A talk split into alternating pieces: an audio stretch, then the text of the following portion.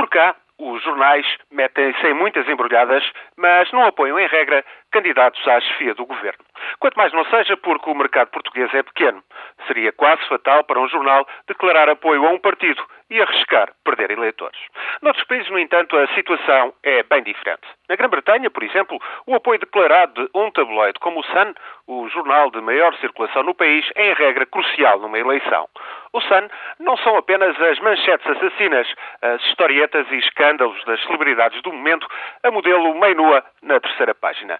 É mais do que isso, é uma enorme influência política e, sendo feito para vender e vender muito, porque vende mais de 3 milhões de exemplares por dia, o Sun tem um faro especial para seguir as tendências do eleitorado. Apesar de evidentes sinais de mau gosto e chauvinismo, ou então por causa disso mesmo, este sol que alumia o reino de Isabel II é um sucesso. Foi fundado em 1964 e cinco anos depois passou para as mãos do australiano Robert Murdoch. O barão dos mídia tornou o Sun no rei dos tabloides. O jornal começou por apoiar os trabalhistas, mas em 1979 apaixonou-se e apaixonou-se mesmo a sério por Margaret Thatcher. Só voltou a conhecer paixão tamanha quando descobriu Tony Blair nos idos da eleição de 97 e assim ficou nesse enlevo ao lado dos trabalhistas até hoje. Porque esta quarta-feira assassinou o primeiro-ministro Gordon Brown.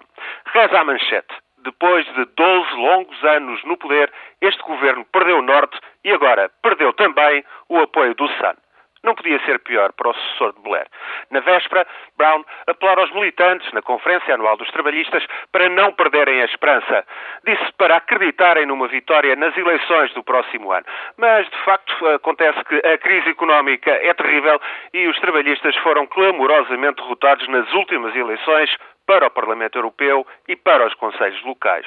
As sondagens são também o mais desanimador possível. Em intenções de voto estão muito abaixo dos conservadores de David Cameron, são mesmo ultrapassados pelos democratas liberais. Agora, Brown levou uma facada do Sun. Para pôr a coisa em pratos limpos, pode bem dizer-se, à boa maneira tabloide, o Sun acaba de fazer a cama a Gordon Brown.